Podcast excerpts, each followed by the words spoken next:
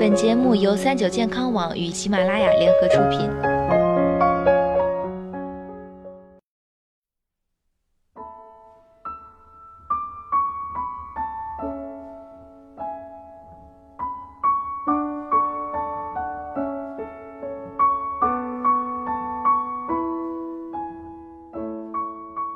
Hello，大家好，欢迎收听今天的健康养生小讲堂，我是主播探探。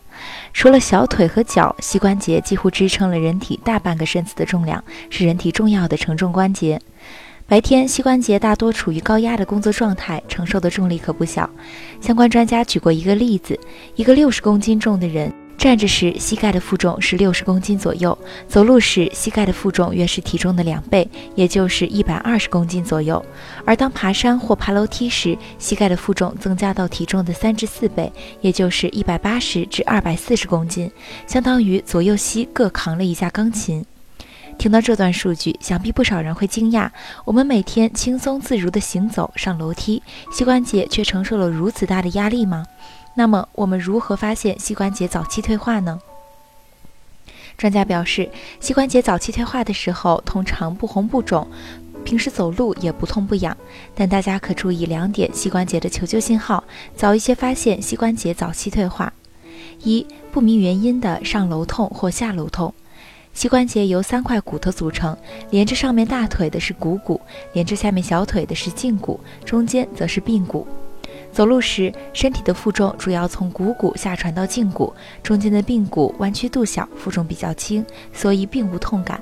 而上下楼梯时，膝关节要克服身体重力和运动冲击力，再加上关节活动角度大，反复的弯曲伸直，髌骨负重明显增加，并且磨损也加重。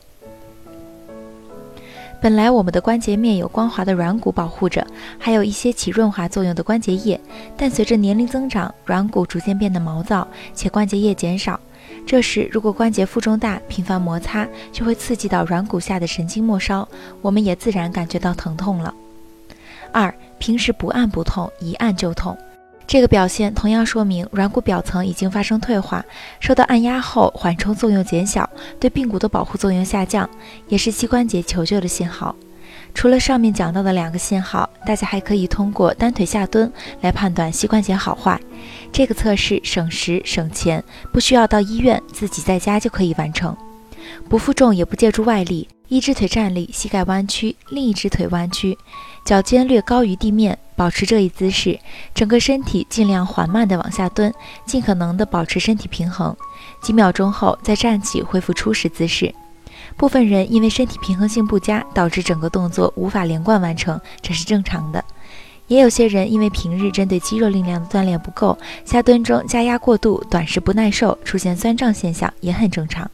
关键是注意，在下蹲的过程中，膝关节有无感到痛？